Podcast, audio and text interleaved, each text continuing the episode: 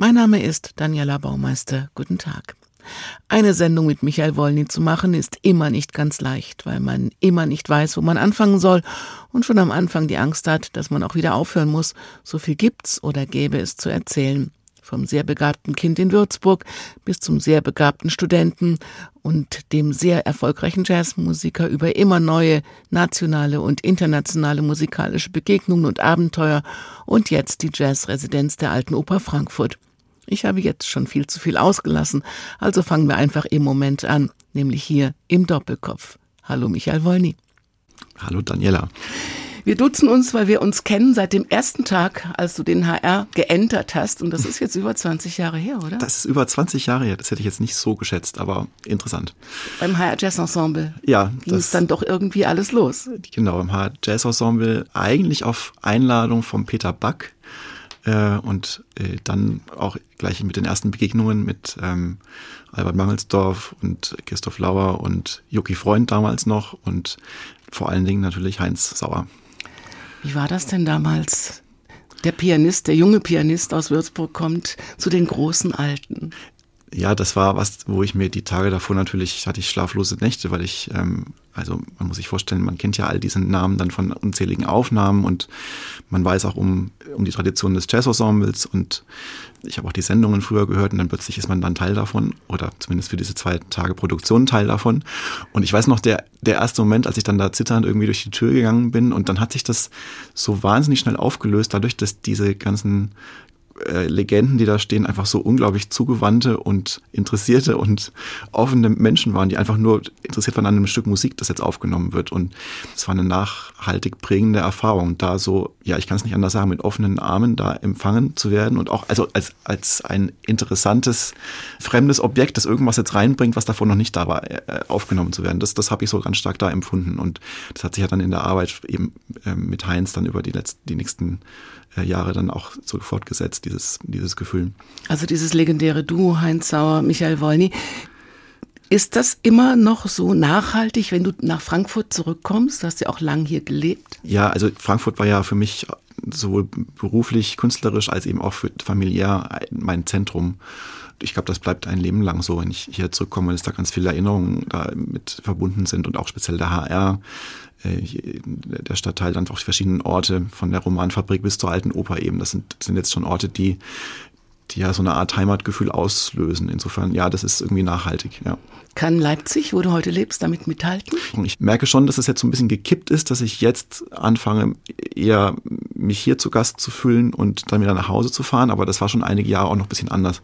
Ich denke, es braucht einfach immer Zeit, bis man so in Orten wirklich ankommt. Und Leipzig ist jetzt äh, für uns natürlich ganz klar ähm, der Lebensmittelpunkt auch über Kinder und über Schule und Freundschaften, die sich bilden, auch eben zwischen Nachbarn. Also das genau, was man halt so kennt. Wenn man umzieht, das dauert eine Zeit, aber jetzt ist es so, ich bin hier zu Gast, aber sehr, sehr gerne zu Gast und komme mit heimatlichen Gefühlen.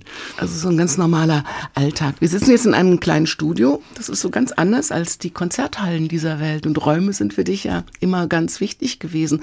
Ist das Sprechen in einem kleinen Studio so ähnlich wie das Spielen in einem großen Raum, in einer großen Halle? Das Sprechen in einem kleinen Studio wie hier ist tatsächlich ganz ähnlich zu dem Musizieren im Tonstudio. Das sind ja auch Räume, die einen immer wieder begleiten, wenn man äh, Plattenaufnahmen macht oder andere Aufnahmen, dass man in einen Ton geht, wo die Akustik so wie hier also sehr trocken ist und wo man ähm, hinterher dann ähm, verschiedene Möglichkeiten vielleicht auch der Nachbearbeitung hat, also mit Hallen, Hallräumen oder Delays oder EQ arbeitet, was wir jetzt hier glaube ich nicht machen. Aber ansonsten die Konzerthallen sind natürlich ganz andere ähm, akustische Erfahrungen, weil die ja auch so gemacht sind, damit Töne eben lang in den Raum gesendet werden können. Und jede, auch große Halle hat so einen ganz eigenen akustischen Fingerabdruck, finde ich. Also man kann wahrscheinlich sogar blind, könnte man in einen Raum geführt werden und könnte dann sagen, ich glaube, das ist hier der Mozartsaal oder ich glaube, das ist hier Philharmonie oder das erkennt man dann schon. Also die alte Oper klingt anders als die Elfi? Ja, deutlich. Und der Unterschied zu hier ist natürlich auch, hier schaut keiner zu. Das ist auch richtig, ja. Und das ist eigentlich ganz schön. Das ist eigentlich ganz schön, genau. Obwohl, für als Künstler auf der Bühne brauchst du doch die Leute, die zuschauen und zuhören. Ja, man braucht ja beides, finde ich. Man braucht halt einmal den Moment, wo man äh, Zuschauer hat und Zuhörer vor allen Dingen und wo man auch ähm, in so einen ganz besonderen Dialog tritt und man braucht auch die intimen Räume, wo man jetzt hier zu zweit sich gegenüber sitzt und wo man alles andere ausblenden kann. Also ich denke immer, intime Räume sind, sind wichtig, damit man hinterher auch auf öffentlichen und großen Räumen was mit, mitzuteilen hat. Also man muss ab und zu mal sich dann wieder auch einschließen und ganz bei sich sein. Ist es immer noch wunderbar? Also wunderst du dich immer noch, wie das alles passiert ist oder wie das alles immer weiter passiert? Weil seit Anfang hier in Frankfurt gab es eigentlich keine Pause und inzwischen bist du ja der internationale Piano-Jazz-Botschafter in Europa mindestens. Ja, also da gibt es schon auch noch, noch, noch andere, aber ich äh, wundere mich tatsächlich immer wieder, dass das Rad immer weiter sich dreht. Es ist auch nicht so, dass ich, dass ich das jetzt äh, auf Jahre hinaus im Voraus berechne, was alles noch sein und wie man das dann anstellt, sondern es passiert immer so aus sich selbst heraus. Das ist eigentlich, glaube ich, das, was mich vor allem beglückt, dass man nicht das Gefühl hat, es ist große Arbeit, sondern es ist eher, es entstehen immer mehr so ein Momentum aus dem, was man halt macht. Ähm, also aus einem Projekt, aus einer Begegnung entsteht das nächste, die Idee mit einem anderen Musiker oder mit einem Kurator oder einem Veranstalter oder man trifft irgendwo einen Autor und redet über eine Literatur. Jetzt dieses Jahr ist beispielsweise hatte ich eine, ich bin gerade ähm, in Residenz in der Technischen Hochschule in Lausanne, weil ich den Professor kennenlernen durfte, der dort die digitale Musikwissenschaft leitet und wir haben uns ein paar Mal getroffen, haben dann Nachmittage äh, diskutiert und dann entstand daraus diese Idee, dass ich da jetzt zweimal äh, für ja, fast zehn Tage war ich jetzt einmal da ähm, hinkomme und dort halt mit der Wissenschaft in Kontakt trete. Und daraus entstehen jetzt wieder neue Kompositionen, neue Ideen für Konzerte. Und das ist was sehr Beglückendes und was, wo ich mich wundere, wie kommt jetzt das wieder zustande und wie, wie, warum finde ich mich jetzt wieder in dieser Umgebung und habe jetzt das Glück, äh, per Person hier kennenzulernen und daraus wieder Ideen zu, zu schöpfen. Also ich wundere mich und bin dankbar. Glaubst du an Zufälle oder glaubst du daran, dass es auch viel mit dir zu tun hat, weil du einfach auch so offen auf andere zugehst und weil du immer zur richtigen Zeit offenbar am richtigen Ort bist und die richtigen Leute triffst? Also wenn man ein starkes Interesse an irgendetwas hat und sei es nur an dem Gegenüber schlechthin, und das glaube ich wirklich zu haben, weil mich einfach Menschen interessieren, die auch in verschiedenen Dingen tätig sind und aufgehen, dass man dann auch das begünstigt, dass eben sich diese Räder immer weiter drehen können. Also wenn man sehr verengt oder sehr dogmatisch über Sachen nachdenkt, glaube ich, dann verringern sich auch gleich die, die Interaktionsmöglichkeiten und so. Ich, ich, war, ich war eigentlich immer davon geprägt, dass ich Offenheit sehr geschätzt habe und dass ich auch interessiert war an anderen oder an gegensätzlichen Positionen und da irgendwie eine, in, mich in, in so Dialog dann immer versuche. Und das hat womöglich damit zu tun, ja. Hat vielleicht auch was damit zu tun, dass du als Kind unterm Flügel gesessen hast? ja, da war, war ja schon die erste Interaktion. Ich hatte auf jeden Fall das Glück, eine große Schwester zu haben, die äh, auch Musikerin ist und die sehr daran interessiert war, ihrem kleinen Bruder schon ganz früh ganz viel von der Musik zu verraten und mit entdecken zu lassen. Also solange ich mich zurückerinnern kann, habe ich mich nicht als jemand empfunden, der irgendwie immer suchen musste, sondern auf dem ganz viel zukam. Also meine Schwester hat mir so viel Musik gezeigt, ich habe mit ihr auch zusammen gespielt. Sie spielt Querflöte, ich spielte Klavier und dann eben auch Konzerte mit ihr besucht. Dann plötzlich hatte ich dann eben eigenen Klavierunterricht und Lehrer, die mich mit neuen Stücken und Musik konfrontiert haben. Und ja, das, das ging auf jeden Fall da schon los. Gehen Türen denn manchmal auch wieder zu, weil etwas abgeschlossen ist oder etwas vielleicht auch nicht funktioniert? Ja, das ist das, was man natürlich vermeiden möchte, wobei man eigentlich weiß, dass es genauso wichtig ist und dazugehört zu dem Prozess, dass man ab und zu mal Türen auch wieder schließt, also ästhetisch oder auch wirklich mit Personen verknüpft oder Projekten. Ähm, alles hat seine Zeit manchmal.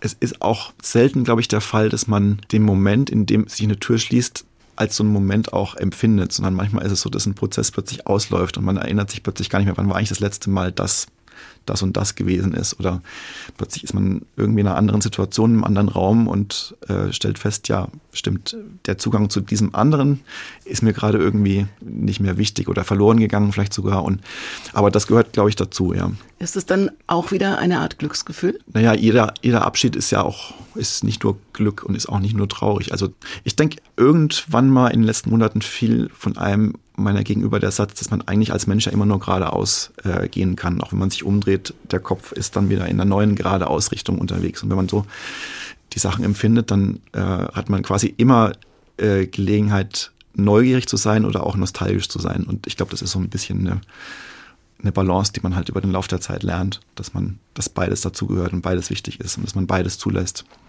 Ich bin neugierig auf die erste Musik, die du mitgebracht hast. Ja, ich, ich habe mir heute früh, verrate ich jetzt mal ganz schnell, überlegt, was, was ich jetzt spielen möchte und habe einfach drei Songs ausgesucht, die ich in den letzten Monaten sehr oft gehört habe.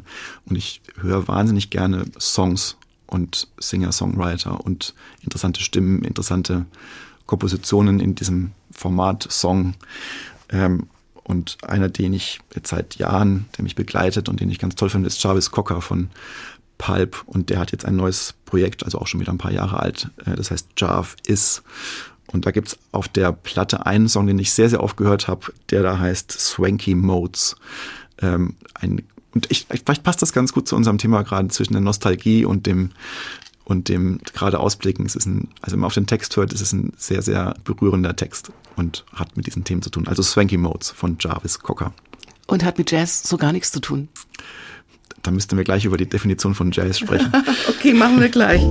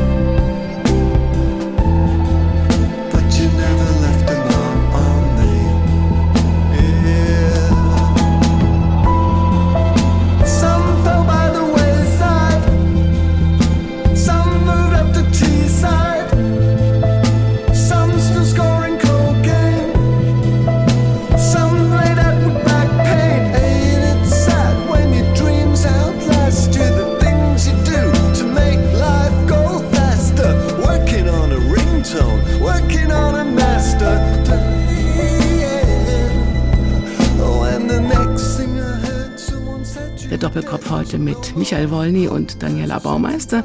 Und der europäische Jazzbotschafter hat eine Residenz in der Alten Oper. Ist das eine Adelung, Michael? Na klar, es ist vor allem eine große Ehre, das machen zu können. Also in den, in den tollen Räumlichkeiten und da, da gleich jetzt, ich glaube, es sind sechs Konzerte im nächsten Jahr äh, realisieren zu können. Das ist, das ist eine ganz tolle äh, Einladung und Gelegenheit und ja, ich freue mich auf jedes einzelne da von diesen, von den anstehenden Konzerten. Alte Oper ist für mich eigentlich bislang vor allem immer die Verbindung gewesen über das Musikfest, das hier stattgefunden hat, wo ich ja zu jedem, äh, jeder Spielzeit, wo es immer um ein klassisches Werk ging, äh, ich immer ein extra Programm dazu gemacht habe und dann teilweise ganz äh, überraschende Einsichten für mich so gewonnen habe, also die auch so mein Jahr dann immer geprägt haben. Sind das jetzt Projekte, die du sonst vielleicht nicht umsetzen könntest? Es ist auf jeden Fall in dieser Dichte ist es was, was man, was ich sonst mir nirgendwo vorstellen kann, das, das mal machen zu können. Und ähm, da gibt es sicherlich einige Wunschprojekte, also zum Beispiel das Duo mit dem mit Joachim Kühn, das jetzt nicht zum ersten Mal in Frankfurt stattfindet, aber halt über die Jahre nicht sehr oft stattgefunden hat, weil einfach auch immer der, die Frage ist, wo hat man denn einen Raum mit, mit zwei Flügeln und wann lassen sich mal die Konzertpläne übereinander legen. Und das war wirklich ein, ein Glück, dass das jetzt im Januar klappen kann. Den du sehr verehrst? Den ich sehr über verehre. Die, über den du auch geforscht hast, sozusagen, während ja, des Studiums? Genau, den habe ich kennengelernt damals über einen anderen glühenden Verehrer, nämlich meinen Lehrer, den Chris Bayer, der war immer, er hat immer in den höchsten Tönen von Joachim Kühn gesprochen und dann bin ich irgendwann zu einem Konzert gefahren von Joachim in München. Das muss ich sagen, das ist einer von diesen Momenten, die einem immer im Kopf bleiben, weil das hat für mich irgendwie alles verändert, dieses Konzert. Und wie du, wie du gerade sagtest, ich habe dann ja auch eine quasi wissenschaftliche Arbeit über Joachims Personalstil verfasst in den letzten Jahren in meiner Hochschulstudienzeit. Das war auch ein lustiger Moment, weil ich damals ihn Backstage in Köln im Subway damals noch interviewt habe, um so ein paar Fragen zu stellen über sein, seine Biografie. Und daran konnte er sich dann auch noch erinnern, als wir dann, wahrscheinlich waren das sieben, acht Jahre später, dann plötzlich das erste Mal Duo zusammengespielt haben. Und dann hat er auch die Arbeit ausgeliehen und hat sich da, glaube ich, sehr äh, amüsiert. Aber er sagte, es, ist, äh, es war für ihn sehr interessant, das zu, zu lesen. Also es, für mich war es jedenfalls prägend, die Zeit mit, mit Joachim ähm, zu hören erst, dann ihn zu transkribieren und zu versuchen zu verstehen, was da passiert und dann mit ihm zu spielen. Und er will jetzt auch mit dir spielen und versteht sich vielleicht auch wieder neu. Das äh, möchte ich gar nicht ihm in den Mund legen, aber es ist, ich finde Klavierduos generell ist, eine, ist immer eine to tolle Situation, weil das ein finde ich, sehr, sehr dankbarer musikalischer Ort ist. Also das Klavier in seiner Eigenschaft als vertrautes, aber eigentlich doch ein ganz abstraktes Instrument auch. Also man hat diesen Tonraum, man, man kann alles darstellen auf dem Klavier, man kann äh, klein sein, man kann solistisch sein, man kann wie ein Sänger agieren, man kann wie ein Percussionist agieren, man kann wie ein Orchester agieren. Und das verdoppelt, das, das gibt irgendwie äh, ganz interessante Limitationen und neue Möglichkeiten. Und äh, vielleicht reizt ihn auch das. Also jedenfalls, ich freue mich wahnsinnig, dass das klappt. Was passiert denn noch alles? Von Bauhaus über Nosferatu zum Mondenkind und, und, und. Ja, also ich, mich hat der ähm, Hans-Jürgen Linke vor ein paar Wochen darauf aufmerksam gemacht, dass jetzt durch einen eigentlich terminlichen Zufall sich die schöne äh, Situation ergibt, dass in der ersten Woche der Residenz äh, Bauhausklang und Nosferatu nebeneinander lagen und ähm, die sozusagen ja beide sich so ungefähr in der gleichen Zeit verorten lassen. Also Nosferatu wird dieses Jahr 100 Jahre alt und das Bauhaus hat vom 2019 ja sein 100-jähriges Jubiläum gefeiert. Und ja, also das eine, der Bauhausklang war eine Auftragsarbeit für die Eröffnungsfeier der 100 Jahre Bauer, Bauhausfeierlichkeiten. Und da habe ich so eine, ja, 70, 80-minütige Suite geschrieben, die sich mit dem Thema Bauhaus beschäftigt. Ja, bis über die, die Anleihen von, von, ähm, ja, von Josef Maria Hauer bis zu äh, Kandinsky. Also habe ich verschiedene Sachen versucht mit reinzubringen. Das Interessante beim Bauhaus ist ja, dass es einerseits ein sehr musikalischer Ort war, weil alle, die dort tätig waren, sehr an Musik interessiert waren und an, an kompositorischen Prozessen, aber es gab ja keine Kompositionsschule oder sowas oder keine Musikschule am Bauhaus. Ähm, es gab immer, also gerade in der Weimarer Zeit gab es einige ähm, Versuche ähm, oder Verbindungen, wo dann eben Josef Maria Hauer aus Wien äh, glaube ich, mal eine Zeit lang auf, also auf dem Gleis war, dort auch eine Musikschule zu etablieren, aber das wurde dann nichts. Und man weiß, dass am Bauhaus bei den diversen Feierlichkeiten äh, Musik immer eine große Rolle gespielt hat. Also zwischen ganz strengen, also Hindemith hat da einige Uraufführungen gemacht und diese Strenge, die Komposition, das Durchdachte, das Strukturelle, das hat eine Rolle gespielt. Und auf der anderen Seite, und das hat mich dann wieder besonders interessiert, äh, weiß man, dass die, bei den wilden Bauhauspartys abends die Bauhauskapelle äh, gespielt hat. Und das war wohl eine ganz, ganz anarchische, irgendwas zwischen improvisierter Musik, Jazz, Rave, würde man vielleicht heute sagen. Also irgendwie eine ganz abgefahrene mhm. Musik ist da passiert. Und diese Ekstase und das Strukturelle, das waren so die zwei Pfeiler, die, die glaube ich, da eine ganz große Rolle gespielt haben. Und das habe ich schon versucht, in die Musik ähm, mit zu übertragen. Was hast du denn für eine Beziehung zu Nosferatu? Du hast ja auch viel Beziehung zu ganz verschiedenen Filmarten. Ja, Nosferatu ist wahrscheinlich eine, eine der ganz frühen ähm, Filmerfahrungen und auch der ganz frühen äh, Schauer- und Horrorfilmerfahrungen. Und ich muss sagen, ich bin bis heute immer noch beeindruckt von dem Film, also nicht nur von dem Film als äh, Kunstwerk, sondern auch von dem, ich bin beeindruckt als, als Horrorfilm. Ich finde den immer noch gruselig und ich finde den immer noch sehr, sehr effektiv und äh, der hat einige Bilder, die ich, die mich halt schon ganz lange begleiten. So. Ähm, da kommen viele Elemente zusammen, die auch sehr dankbar sind zum, zum Umsetzen in Ton. Also diese vielen Ebenen, also zwischen Natur und Mystik und äh, die verschiedenen Personen mit ihren ähm, ist ja auch sehr viel psychologische Entwicklung findet da irgendwie statt. Dann ist die verschiedenen äh, Möglichkeiten, was ist dieses Vampir? Ist das jetzt irgendwie ein Virus? Ist das eine Krankheit? Ist das ein alter Mythos? Also man kann da ganz viel immer drin sehen in diesem Film. Und es gibt ganz viele Ansatzpunkte, das eben in Ton auch zu über, übertragen. So ein Ton, ist das dann was sehr Flüchtiges? Wenn er mal raus ist, ist er weg. Ja, das ist ja das, was ähm, womit man immer konfrontiert ist in den Minuten vor einem Konzert, dass man eigentlich denkt, es, ja, außer den Tonträgern fange ich jetzt immer wieder eigentlich bei Null an. Also jedes Konzert und jede Musik entsteht nur in dem Moment, in dem man sie macht und hört. Ja, das ist die Natur, ist was, was ich tue, ist im Gegensatz zu einem, zu einem Gemälde oder so, das ist dann einfach da oder einem Stück oder einem Buch. Wobei man da auch sagen könnte, das Buch existiert vielleicht auch nur, wenn man es gerade liest, aber bei Musik ist es einfach sehr unmittelbar die Erfahrung, dass man Sachen die ganze Zeit weg, also sendet äh, oder durch einen hindurch etwas gesendet wird und was dann auch einen wieder verlässt und ist vielleicht das, was es auch so wertvoll macht. Hier kommt jetzt Musik mal zurück. Hm. Musik, die du ausgesucht hast.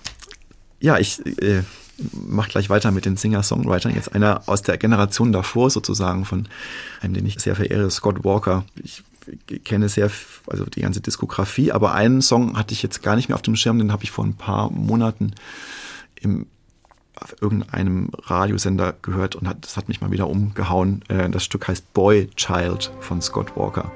Und warum hören. hat dich das umgehauen? Weil das ist, jetzt wird es ganz technisch, das ist kompositorisch so toll gebaut mit so viel sich widersprechenden äh, Skalen und Fortschreitungen und ein unglaublich äh, bewegender wieder Text und ein eine ganz tolle Reise. Lose your way, a boy child rides upon your back. Take him away through mirrors dark and blessed with cracks, through forgotten courtyards where you used to search for you. Old gets a new life. Reach out, you can touch, it's true. He's not a shadow of shadows like you, you see. Hearts hold on holding if you stay one, you'll stay free. Go seek the lady who will give, not take away. Naked with stillness on the edge of dawn she stays. Night star That's when her song begins. She'll make you happy. She'll take you deep within. Window lights for wanderers hide hard in your swollen eyes. Echoes of laughter hide in the city's skies.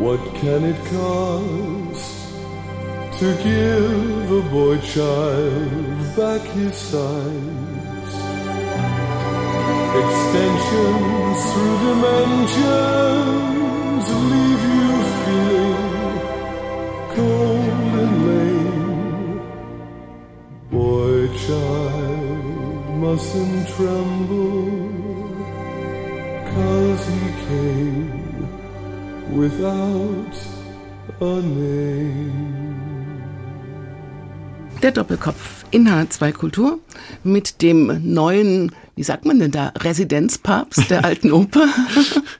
oh ja, Artist in Residence ist Artist der in Residence, Michael Wolny, der im nächsten halben Jahr die alte Oper mehrmals bespielen wird. Wir haben eben schon ganz viel drüber gesprochen.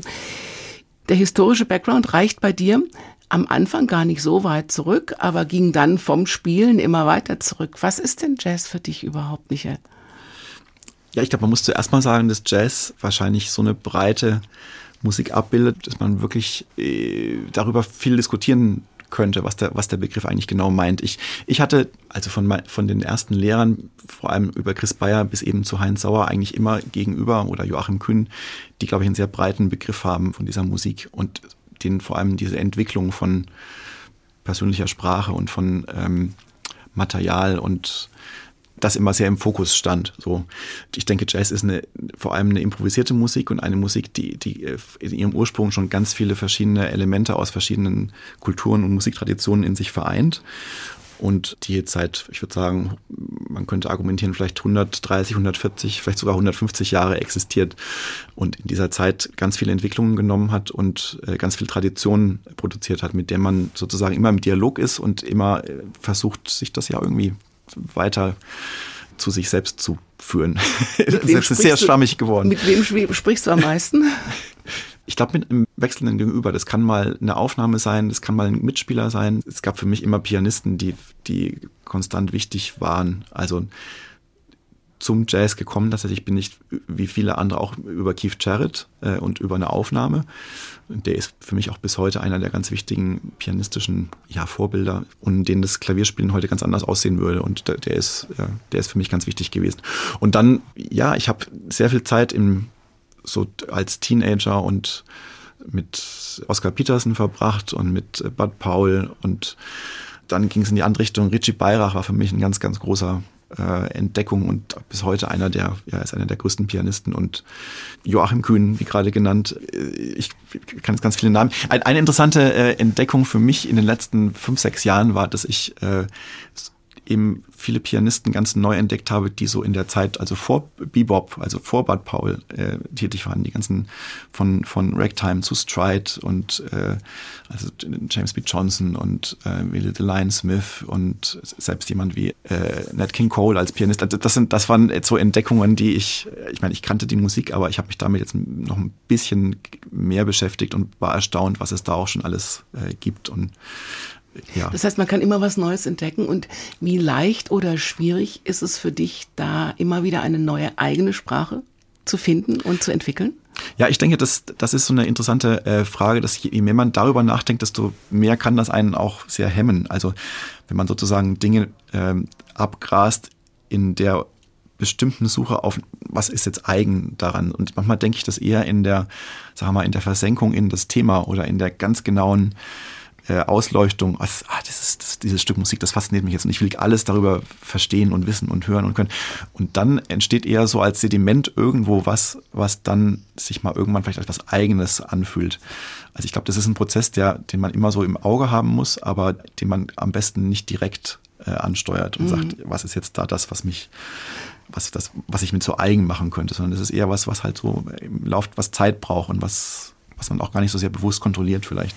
Vielleicht auch, dass Klavier eben nicht nur weiße und schwarze Tasten ist, sondern eben auch Kino und Comics und Wunderkammern und Literatur und Fantasie, neue Inspirationen. Auf jeden Fall. Also das gibt auch von Jared diesen schönen Satz, äh, Music doesn't come from music. Das ist, als ob man sagen würde, Babies come from babies. Das ist von Keith Jarrett der Satz. Also ich, ich denke das auch, das kennt, glaube ich, jeder Musikschaffende. Man liest ein Buch oder man schaut einen Film oder hört ein Hörspiel und plötzlich äh, hat man, wie auch immer, eine, eine Idee, eine Inspiration für einen Sound oder für eine Melodie oder für eine Form und das alles durchdringt sich und es ist eben nicht nur in Anführungszeichen Musik, die neue Musik entstehen lässt, es ist auch alles andere drumherum und alles, was einen irgendwie in so eine Schwingung versetzt. Also Sounds in jeder Hinsicht. Ich war vor kurzem mal wieder bei einer Lesung von Christian Brückner, du hast mhm. die Musik dazu gemacht und es ging um Rohr Wolf, aber es geht ja manchmal auch um Heinrich Heine. Mhm. So eine Stimme kann auch einen ganz eigenen Sound entwickeln. Ne? Stimme war für mich immer ganz wichtig und jetzt speziell natürlich auch so eine Stimme wie von Christian Brückner, aber auch jemand wie der, ich habe jetzt hier in, in, der alten Oper ja ein Projekt mal gemacht mit dem Alex Nowitz. Ich denke, Stimme ist ja eigentlich Rhythmus und ist Melodie. Und auch wenn die Stimme in einer fremden Sprache sprechen würde, wäre das ja quasi eine musikalische Aktion, einer Stimme zuzuhören und mit der zu interagieren. Ähm, jetzt bei Christian Brückner ist es wirklich so, dass der atemberaubend improvisiert. Also ich habe mit ihm schon jetzt auch einige Konzerte gemacht in verschiedenen Konstellationen, auch mit Heinz ja ganz viele. Und da haben wir auch schon manchmal die gleichen Texte benutzt, aber das waren immer völlig andere Texte. Mhm. Ähm, und jetzt, als wir im Duo äh, diese Heine äh, äh, Texte aufgenommen haben, da war es, ich habe mich eher gefühlt, als ob ich ähm, Liedmaterial spiele mit einem Sänger oder weil er wirklich, also er beschleunigt und er komprimiert und er macht eine Pause und er geht in, ins Flüstern oder die Stimme versagt und das ist alles so musikalisch, das, ja, da, da, da fällt es ganz leicht, nicht mehr bewusst zu agieren, sondern einfach äh, passieren zu lassen. Ist das auch was, was du an deine Studenten, du bist ja Professor in Leipzig an der Hochschule für Musik Mendelssohn Bartholdy, was du da an deine eigenen Studenten weitergeben kannst? Ja, also wir versuchen ähm, in letzter Zeit vermehrt schon auch so interaktiv Interaktionen zwischen verschiedenen Genres und Musiktraditionen auch da stattfinden zu lassen. Das Studium an sich ist natürlich ein, äh, erstmal ein Studiumsinstrument, wo es auch viel um handwerkliche Aspekte geht und so, aber es geht auch darum eben zu erkennen, was die einzelnen Leute interessiert und mit welcher Art von Kontakt die ihre eigene Sprache weiterentwickeln können. Und wir haben jetzt, also beispielsweise gibt es einen äh, es nennt sich da ein Zentrum für Gegenwartsmusik. Das sind dann alle Fachrichtungen an einem Tisch und man versucht sozusagen Projekte zu konzipieren, wo auch Studenten von der meinetwegen der Klassikabteilung mit Studenten der Kompositionsabteilung mit Jazzstudenten zusammentreffen und da geht es dann schon auch eben nicht um ausschließlich jazzspezifische Themen, sondern es geht dann eben auch darum, wie kann man jetzt einen Text beispielsweise, wie können wir den äh, gemeinsam bearbeiten. Es gab, es gab vor ein paar Semestern mal eine Revue, würde ich fast sagen, wo die Puccini-Oper Turandot zu Ende oder weitergedacht wurde von verschiedenen Abteilungen und hat dann eben die, also ich habe dann ein Ensemble gehabt mit Jazz-Studierenden und wir haben uns einfach verschiedene Motive und Schnipsel von der Puccini-Oper genommen und daraus dann neue Stücke gebaut.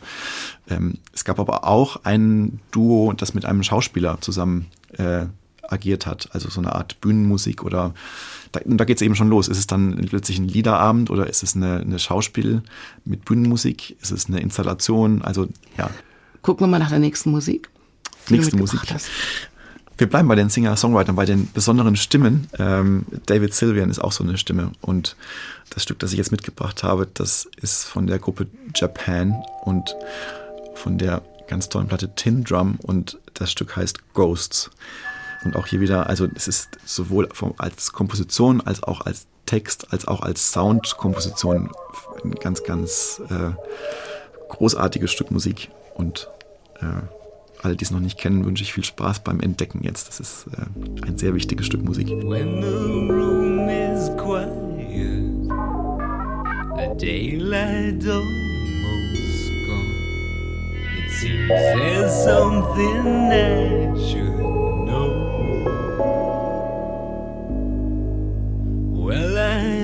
to leave, but the rain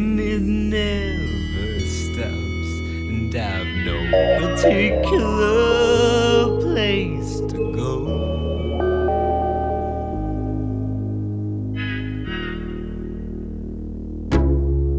Just when I think I'm winning, when I've broken every door, the ghosts of my life, the wilder.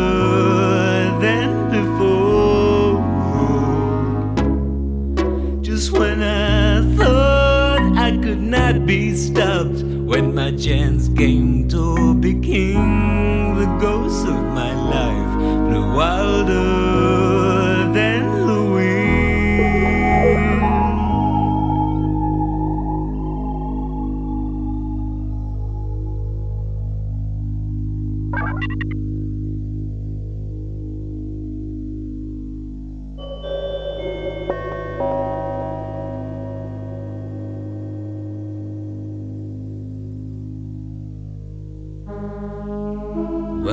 Well,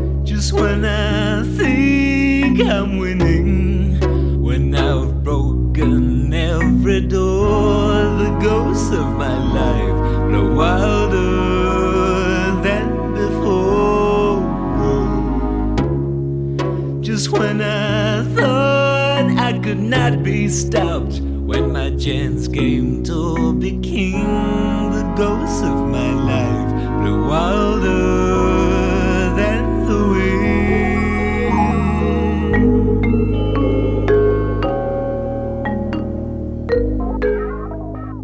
Der Doppelkopf in H2 Kultur mit Michael Wolny, Artist in Residence in der Alten Oper ab September und dann bis ins nächste Jahr rein.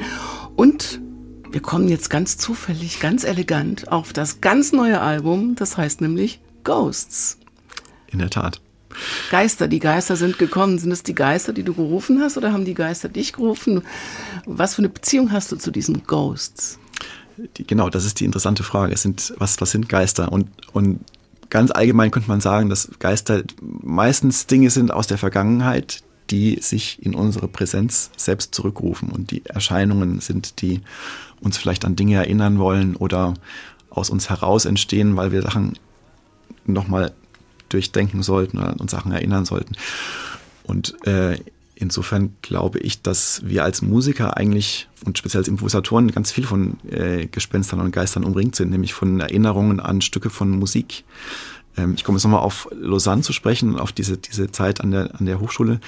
Eine der Erkenntnisse, die ich da jetzt gewonnen habe, ist, dass eigentlich jede Form von Improvisation und Komposition eigentlich ja vor allen Dingen eine Erinnerungsarbeit ist. Also man hat in seinem Kopf musikalische Objekte nicht als Objekte, sondern als Erinnerungen an Prozesse abgespeichert. Und was beim Improvisieren passiert ist, dass man diese Prozesse neu miteinander verlinkt und ausprobiert. Eigentlich wie so ein Kind, das neu zusammenmontiert. Aber eben bedeutsamerweise, dass man eben mit Erinnerungen hantiert und deshalb auch diese Erinnerungen, wissen wir alle, wie trügerisch die manchmal sind, eben plötzlich Dinge ähm, in den Händen hat, die, die sich irgendwie so aus der Vergangenheit in die Gegenwart selbst zurückbeamen. Und da musste ich wirklich an das Thema Gespenster denken. Und ähm, wenn man einmal mit der Brille auf Musik guckt und dann plötzlich äh, fallen einem ganz viele Gespenster ein. Das heißt, du fängst auch nicht mit einem fertigen Stück an. Ich fange mit all dem an, was mir zu einem Stück in Erinnerung ist und baue von da aus, glaube ich, diese Versionen. Das glaube ich, kann man, kann man generell fast für alles, alle Musik sagen, die, die ich auf der Bühne mache, aber speziell für dieses Album habe ich versucht, eigentlich jedem einzelnen Stück Musik so einen eigenen Raum zu geben und das so zu behandeln, als ob ich mich an dieses Stück oder auch eine bestimmte Version dieses Stücks erinnere und das sozusagen mit meinen Mitteln im Moment gerade so nacherzähle. Das war eine ganz spannende, also für mich eine ganz interessante Art, über, über Dinge wie Arrangement oder Konzeption oder nochmal neu nachzudenken. Da warst du mit Tim Lefebvre und mit Eric Schäfer im Studio. Mhm. Habt ihr da geprobt oder habt ihr da montiert und gespielt? Alles. Wir haben erst geprobt über äh, E-Mail, weil wir uns äh, Ideen zugespielt haben und also verschiedene Sachen, muss ich sagen, auch, auch äh, Filmschnipsel und Bilder und Texte. Und dann entstand irgendwann so eine Art Setlist von, von Stücken und dann habe ich dazu, ähm, also ich muss sagen, in den Wochen vor der Aufnahme war ich relativ viel unterwegs und es war an vielen Baustellen viel los, auch in der Hochschule. Und ich habe so meine kleinen Räume genutzt, wo ich einfach immer eine Viertelstunde, manchmal auch zwei Stunden an dem Instrument war und dann mit diesen Themen so jongliert habe und einfach das immer aufgenommen habe und mir das hinterher angehört habe, was ist da eigentlich, was blieb da übrig als von diesem Sediment, von dem wir vorhin gesprochen haben. Und dann haben wir einen Tag in Leipzig geprobt und dann haben wir im Studio, eigentlich wollten wir am Tag der Anreise nur aufbauen, haben wir dann gleich angefangen zu spielen, haben wir noch bis in die Nacht äh, weitergemacht und dann waren wir am zweiten Tag eigentlich schon, schon fertig. Der eine hat hier eine Idee und dann da ein Sound und vielleicht hier noch ein Vorverstärker und äh, lassen wir das Tempo noch mehr drosseln und dann kommt dann diese Version. Und dann ist es wieder immer überraschend, neu. Unterschiedlich. Also es gibt zwei oder drei Songs, die hatten wir davor schon relativ klar auch als Skizze fertig und die haben wir dann einfach auch mehr oder weniger im Studio so gebaut. Und dann andere haben auch wieder ein ganz anderes, äh, also speziell, was wir gerade gehört haben, Ghosts von, von David Sylvian, das haben wir auch gespielt und das wurde dann im, im, äh, im Studio ein Duo zwischen Erik und mir. Ähm, und als wir den Track dann hatten, dann fiel noch auf, dass im Nebenzimmer ein Harmonium steht. Dann haben wir das noch mikrofoniert und haben das auch noch mit reingenommen. Insofern, ja, Überraschung Genau, ich muss da immer an Film denken, äh, was, was, was für mich ja so eine ganz wichtige Bezugsmedium äh, ist. Und äh, was ich, was ich äh, höre, wenn ich Regisseure sprechen höre über die Arbeit, dass sozusagen das Casting ist das eine, die Proben, die Vorbereitung das andere und dann der Shoot, wo man ständig damit rechnen muss, dass alles ganz anders kommt und dass vielleicht noch eine viel bessere Idee vor Ort auftaucht und dass die Performance im Moment vielleicht was ganz anderes macht. Und dass man immer diese Offenheit braucht, darauf auch das zuzulassen und sich nicht so sehr zu versteifen auf den Plan, den man hatte und gleichzeitig trotzdem irgendwie die, die Koordinaten irgendwie trotzdem im Blick zu haben. Hat sich das bei dir auch verändert, seit du kleine Kinder hast? Klar.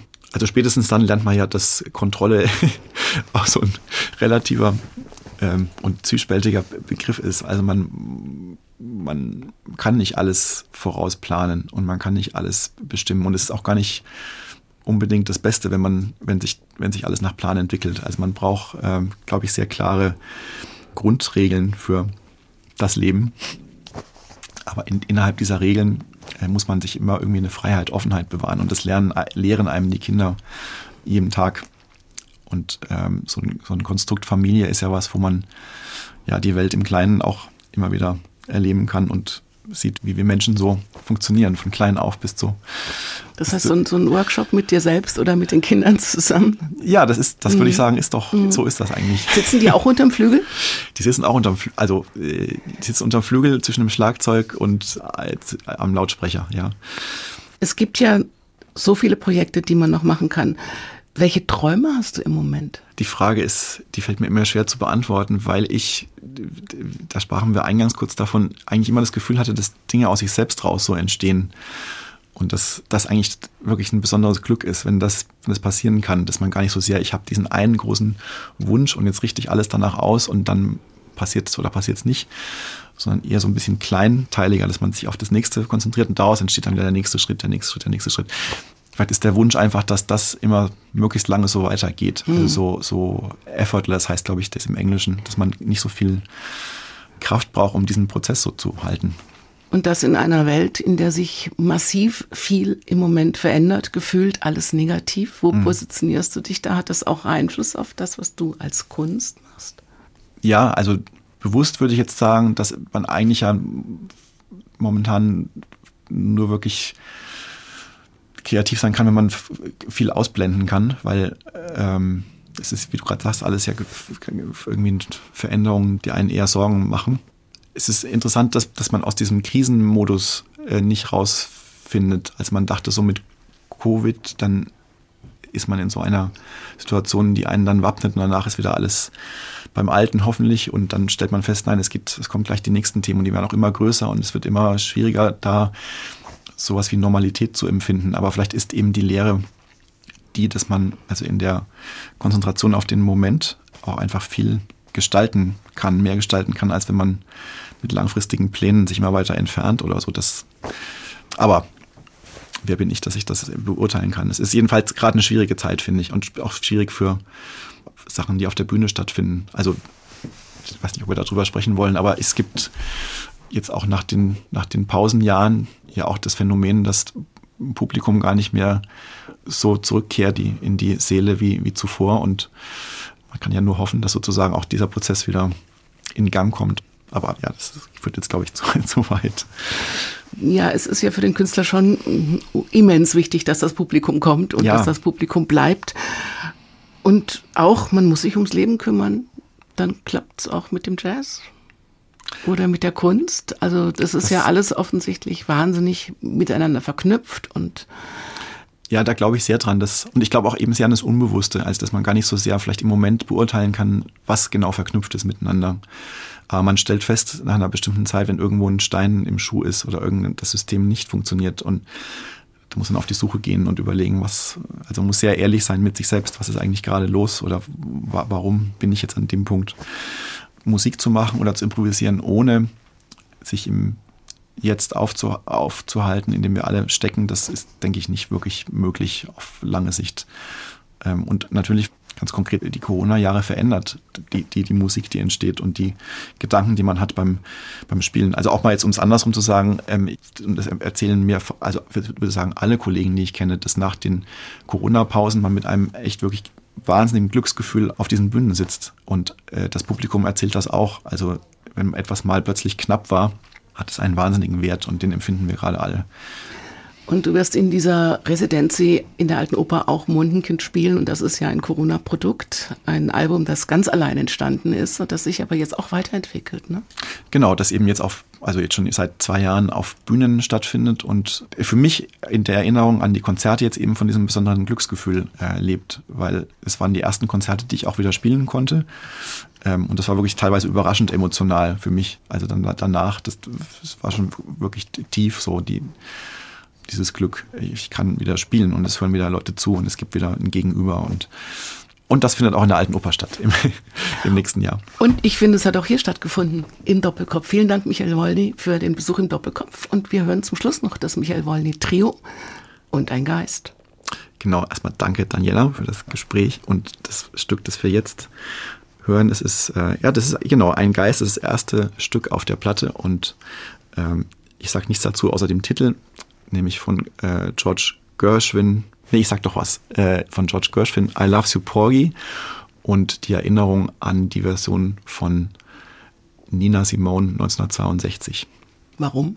Weil ich diese Version gehört habe und die, das ist eine der Gespenster, die bei mir immer wieder anklopft. Dieses Stück ist äh, im besten Sinne des Wortes haunting oder also die sucht einen heim. Wenn man die einmal gehört hat, die, die bleibt irgendwie fast überlagert die für mich das Original äh, von, von Gershwin. Und ich habe versucht, hier eine Version zu bauen für, fürs Trio, die davon erzählt.